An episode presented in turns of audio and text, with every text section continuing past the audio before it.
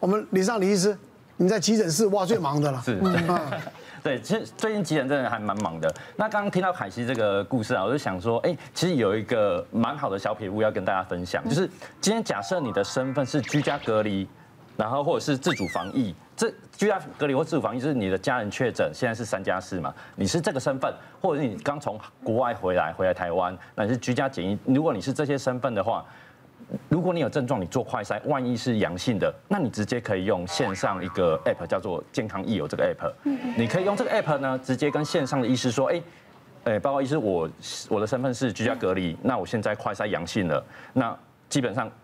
以现在的法规就可以确认这个病患就已经是确诊了，不用特别再去筛检站，不用特特别再跑急诊，不然那边真的太多人了。我们现在急诊有时候一等就是，我们看很多病人来这边一等就可能要等两三个小时才看得到。昨天我看新闻，什么细致那边什么一个什么医院。那个人家等了十二个小时哎，对啊，还十二个小时哎，对，真的会等很久很久很久。那我们也是希望尽快尽尽快把这些病患不舒服的状况给缓解掉。所以如果你是刚刚讲这三这三种身份的病患呢，是可以透过这这种方式来协助确诊。那如果是一般民众，哎，比如说像凯西，哎，他当时是没有家人确诊。他只是自己第一个，那怎么办呢？哦，以现在的状况是，你其实也可以搭家人的车或自己的自己开车去车来树。哎，现在有一些车来数就是一个筛检站，你就直接开车到。可以筛检的地方，然后做 PCR 筛检。那在这边也分享，我前几天遇到一个病患，然后，嗯，就是他也是半夜三点来挂急诊，然后然后半夜三点来看急诊，那而且他是走那个筛检那个那条道路，大家可以看一下那个我们那个荧幕哦，这个是我们白天的画面，那我们半夜大概十二点多是长这样子，是持续都很多很多人，现在每次。我看民众来三点大概是要两三个小时。那有一次那个半夜三点，我看问他说：“哎，先生，你现在半夜三点来看急诊，主要是什么不舒服？”我点了他的病历，发现哎，他其实十七天前确诊，哎，确诊过了，那怎么现在又来挂急诊？问他到底有哪里不舒服？他说：“哎，没有没有，我现在只是要来开诊断书，因为他要请保险。”我说：“哇。”先生，你现在半夜三点，那你前面后面都那么多病患，你在那边等了那么久，只是为了开诊断书？我对他说，对他就是为了开诊断书。那急着要领保险啊？对，因为他相对不急嘛，我就先把那些真的不舒服的民众先看完，看完之后再跟他说，先生，你这个状况我还是可以，我今今天先帮你开诊断书。那我们医院公告就是不能再来医院单纯只是开这个诊断书，而且他这样子，因为他刚生完病又过来这边，也怕跟。在现场民众交互交互感染，是对现场民众的权益真的不太好。刚刚那个陈陈医师讲，大学生连月学校我要不要请假，我们疫区怎么办？他们问的问题十分钟也问不完呐。是，就这这个问题都很多了。嗯，哦，艾琳，对，我觉得在检疫所，很多人说啊，你真的很辛苦在检疫所啊，这样子好像关在里头，没有像后面的人都可以在家里。其实我自己觉得还好啦，当然不是在家里比较不舒服嘛，可是好处是。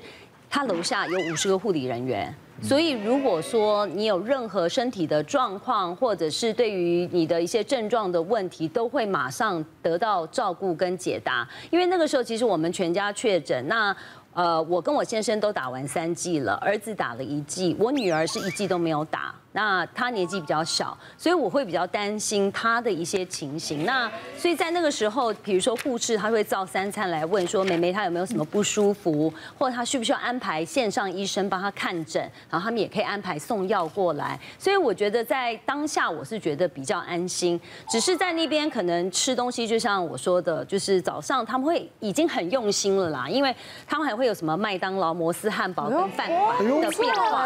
我住一下不错啊。但是中餐跟晚餐就每天都是某一家同一家的便当，主菜他们有设设法去换。那到了第四天的时候，我小孩就已经连便当都不要开了，他就说：“妈妈，我不要吃这个，对，他宁可吃泡面。”所以我们可以叫外卖吗？可以，但是他要照三餐送食的那个时辰，比如说晚餐是五点半会。他们开始送，所以你要在前三十分钟，就是五点到五点半送到。有一次是我经纪人帮我送，就是吃的东西，比如说 yogurt 啊，还有一些饮料。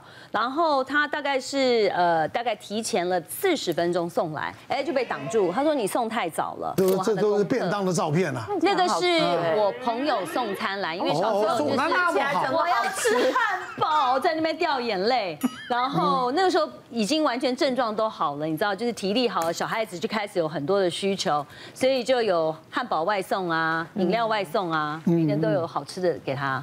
那当然，其实后来就是自主管理，那他们。在这个房间里，我女儿呢，可能就是在线上上课。现在应该没有没有把你送到什么什么检疫所检疫所了嘛？他只能把轻医院里面的轻症病人再转出来了。对啊，因为现在已经基本上没有症状的都回家，这没有什么太多，都待在家里啦。嗯，对，你那等于是多更占多占了很多医疗资源呐，对对不对？好好，还会碰到什么状况，我们再看啊。隔离期间呢，出现哪一些症状需要就医？我觉得这样这是很重要，很重要。我自己觉得最明显，每个人的入门款都是喉咙痒啊，我自己干咳，有点干咳，就会有点干咳、喉咙痒。然后因为我自己是每天早上起床，我喉咙都会很痒的人，所以就有点疏忽了。然后再来呢，可能就是鼻鼻子会鼻塞吧。鼻塞问题，然后会特别想睡觉，我自己会有点想睡觉，所以呢，我在那个隔离期间，尽可能就让自己一直灌水，然后或是补充一些维他命 C 啊，还有喝清冠一号。我觉得喝清冠一号应该是还真的蛮有效的，嗯，因为我喝完以后有觉得，它可能一开始喝会，我会觉得身体有点热热的。我是觉得它的修复的效果还不错，因为我自己的那个，我觉得效果的地方是在我有变黄鼻涕，哦那一般变黄鼻涕的时候，你都要吃到抗生。素嘛，所以可是我就在那里喝清冠一号，大概喝了一天半，我的黄鼻涕就变白鼻涕了。可是，一般以前就是我过敏，如果鼻窦炎发炎的话，不吃抗生素是好不了的。那那学姐，你怎你怎么你怎么？我也是喝清冠一号，但还是有吃一点点西药。用西药，因为它会让你想睡觉，然后想睡觉，睡觉起来之后，整个鼻涕都不见了。哦，我是两种都吃，两种。我综合感冒药先吃，因为我有一点喉咙痛嘛，然后有一点点流鼻水，一点点，然后有点干咳，就这样子症状。那我就想把综合感冒药有这几个症状的，我就吃，吃隔一个小时，我来吃清冠一号，我也是三天。我第四天就一夜就阳又又阴性了哦，所以很快。但是清冠一号真的是，因为现在很多人都会觉得哦，我可能要确诊，我赶快喝。它是你平常不要喝，因为它很寒。没错没错。所以我那时候一喝，我就一直会想要拉肚子。那我那时候也蛮特别，因为我是在家里一人一室嘛，所以我妈妈她就是每天就会放东西在外面给我。他就是会敲门，然后一打开就有，好像牢房一样，真的很像防疫旅馆。然后我吃完就要消毒。然后我还有一个很特别的经验，就是我刚好是四月二十一号当天验出是阳性嘛，所以因为你验出来，你要等 PCR 的检测出来算第零天，所以我是四月二十三号才算隔离的第一天。没有多多隔离了三天了。对，多隔三天。那刚好我的生日呢是四月二十八，所以我的生日就在隔离度过。所以有没有用线上 开？有，所以我就在。生日当天晚上呢，就开了直播，然后跟粉丝一起，然后也跟大家顺便就是宣导一些就是观念。然后我觉得大家可能也会蛮紧张的，因为我们算是走在蛮前线的嘛，所以大家就很紧张。反而生日的时候，大家问完你生日，说祝完你生日快乐之后，开始就问你说，哎，要怎么预防？其实我们四个算很伟大，对，我们就先让他得了，走在前面，很前面，告诉大家经验，对，不要害怕，从二线变成一线，没错，我们现在是确诊教科书，因为我到现在。我的私讯还是有很多人问我说：“请问我要隔离在哪？”就是像刚刚医生问，就很多人问你嘛。我的现在私讯也是有很多人会一直问。我也是啊，就是每天电话接不完，然后现在就是大家都是问 问医生，还有卫生局的都问我，请问一下那个诊断书要去哪里申请啊？还有就是到底那个理赔是要怎么样的程序？然后说防疫包什么时候会收到啊？什么都是这种问题。我现在是很多人哦，要叫我买新冠一号。对对对。哎，可是确诊过还会再确诊？诊吗？会。以前的什么阿法、德尔塔有人得过了，现在又得欧米克戎。但是如果三个月内再确诊的机会可能小那么一点，嗯，三个月后又很难说了。哇，这么无敌三个月。好，可以放心。基本上国家也建议你这三个月内可能也不用做什么快筛了，不用不用了。哎，何医师，嗯，好，我们刚刚提到这个清冠以后，在在此呼吁，就是假设你不是确诊，没有经过中医师的评估，你的体质是适合这个清冠以后，不要自己去服用哈。